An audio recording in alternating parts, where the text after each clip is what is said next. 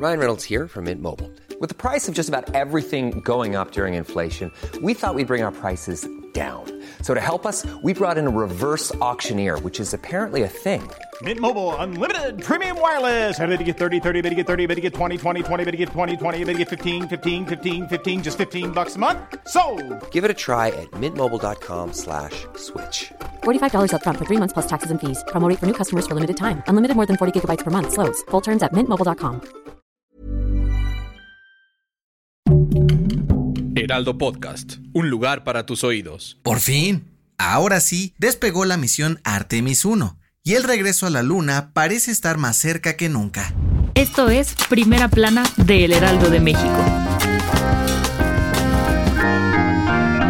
Tras cuatro intentos de despegue pospuestos desde finales de agosto pasado por diferentes contratiempos técnicos y meteorológicos, la misión Artemis 1 de la NASA por fin despegó rumbo a la Luna y más allá. Y si te estás preguntando de qué va exactamente esta misión, aquí te va la explicación. El objetivo principal del programa Artemisa es volver a llevar al hombre a la Luna en 2025 e irle midiendo el agua a los camotes para planear la colonización de nuestro bello satélite natural. Pero eso no es todo, y es que también buscan recopilar información suficiente para comenzar a enviar humanos a Marte por allá del 2033. Sin embargo, todo comenzará con la primera etapa que recién despegó, la cual puso en órbita la cápsula espacial Orión, que recorrerá 450 mil kilómetros hasta llegar a la parte más lejana de la Luna y luego aterrizar en el Océano Pacífico, tentativamente el próximo 11 de diciembre. Como dato curioso, el programa fue nombrado Artemis en honor a la antigua diosa griega de la caza, que además es hermana gemela de Apolo, nombre de la misión que llevó al hombre a la Luna por primera vez en 1969. Ojo, esta nave no lleva astronautas, pero va tripulada por tres maniquíes que ayudarán a medir la radiación a la que pueden estar expuestos los humanos, la gravedad cero y hasta las fuerzas G. Ahora solo queda esperar hasta diciembre para conocer cuáles serán los siguientes pasos de esta increíble misión de la NASA. ¿Te emociona tanto como a nosotros?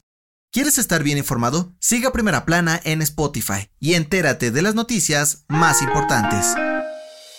La marcha que organizó la oposición a favor del INE y en contra de la reforma electoral de AMLO hizo tanto eco dentro de la 4T que no se querían quedar atrás. O al menos eso es lo que dijo AMLO en la mañanera de este miércoles. Según nuestro querido cabecita de algodón, la gente fiel a la transformación le pidió que organizara una marcha en la CDMX para celebrar los cuatro años de su gobierno, por lo que les hizo caso y dijo que la va a hacer el 27 de noviembre, del Ángel de la Independencia hasta el Zócalo, e incluso aseguró que él mismo la va a encabezar. El Presi rechazó que esta movilización sea para responder a la marcha de la oposición a favor del INE o para mostrar el músculo de la 4T, sino más bien para darle el placer a su gente de celebrar con él y de paso aprovechar para dar su cuarto informe de gobierno ante una gran multitud. Y es que, como era costumbre, López Obrador iba a realizar este evento el jueves primero de diciembre, pero como cae en día laboral, sus seguidores pidieron hacerlo en fin de semana, pues para que puedan participar.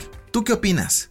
En otras noticias, la Secretaría de Salud informó que de mayo a noviembre de este año han habido 10 muertes vinculadas a la viruela del mono en México, 9 hombres y una mujer. Al día de hoy se han confirmado 1.145 contagios de esta enfermedad. En noticias internacionales, la OTAN dio a conocer que el misil que impactó Polonia y mató a dos personas el pasado 15 de noviembre no fue lanzado por el ejército ruso, sino por el sistema de defensa ucraniano, por lo que no habrá respuesta militar contra el Kremlin. Y en los espectáculos, que siempre no. Shakira rechazó la invitación a presentarse en la ceremonia de apertura del Mundial de Qatar 2022 el próximo domingo, debido a que no está de acuerdo con las políticas en contra de los derechos humanos en el país.